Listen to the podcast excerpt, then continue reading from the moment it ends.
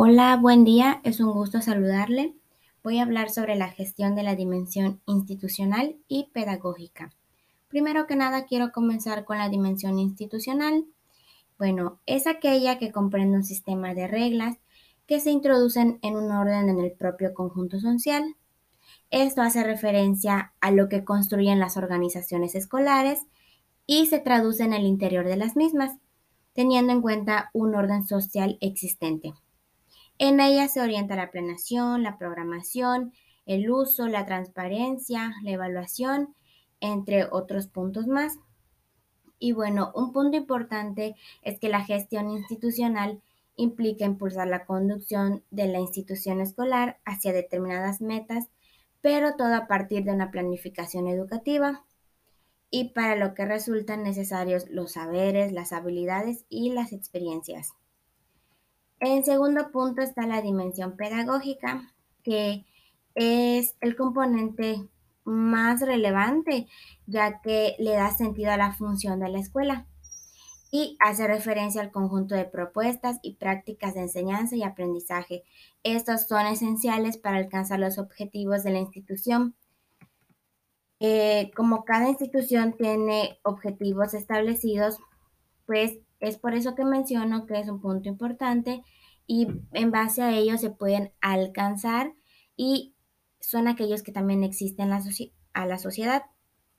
Bueno, las acciones que se planifiquen dependen del objetivo derivado del objetivo general de la enseñanza y entre ellas se tienen unas características psicológicas de los alumnos y sobre todo del contenido a enseñar. En ella hay dos elementos esenciales. La primera es el proyecto curricular institucional, que requiere instalar procesos de elaboración, aplicación y seguimiento de cada uno de los elementos. Y el segundo elemento es la capacitación o formación continua de los docentes.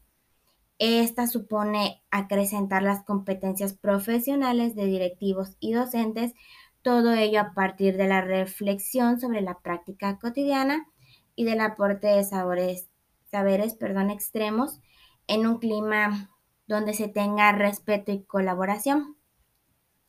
Un ejemplo de la dimensión institucional es de aquellos docentes que su quehacer se vuelve una tarea colectiva.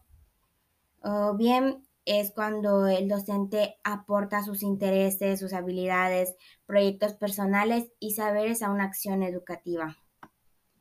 Seguidamente está un ejemplo para que quede más claro la dimensión pedagógica y en ella como primer nivel están los actores, que viene siendo la enseñanza y el aprendizaje, para que sus factores relacionados sean la enseñanza, el aprendizaje y la planeación. En el punto de la enseñanza, el docente es el responsable de crear las condiciones que favorecen a la, a la construcción de aprendizajes en sus centros educativos. Y bien, el estilo de enseñanza de ello puede apreciarse en una planificación, como anteriormente mencioné. El otro factor es el aprendizaje. En el, el hecho de que algunos estudiantes no muestren haber aprendido un mismo contenido no significa que el transcurso del grado no lo lograrán, sino que cada profesor tiene un estilo propio para enseñar y eso se debe de respetar. Como tercer punto está la planeación, que es el punto más importante, ya que primero que nada debemos tener una planeación para poder impartir una enseñanza adecuada, ya que tendríamos un orden y esto va a ser significativo para el alumno. Permite identificar la variedad de formas con las que se enseña cada tema, asignatura o grado escolar y asimismo permite identificar los estilos y formas de enseñanza que de manera sistemática pues son utilizadas en un aula. Y de mi parte esto sería todo. Muchas gracias.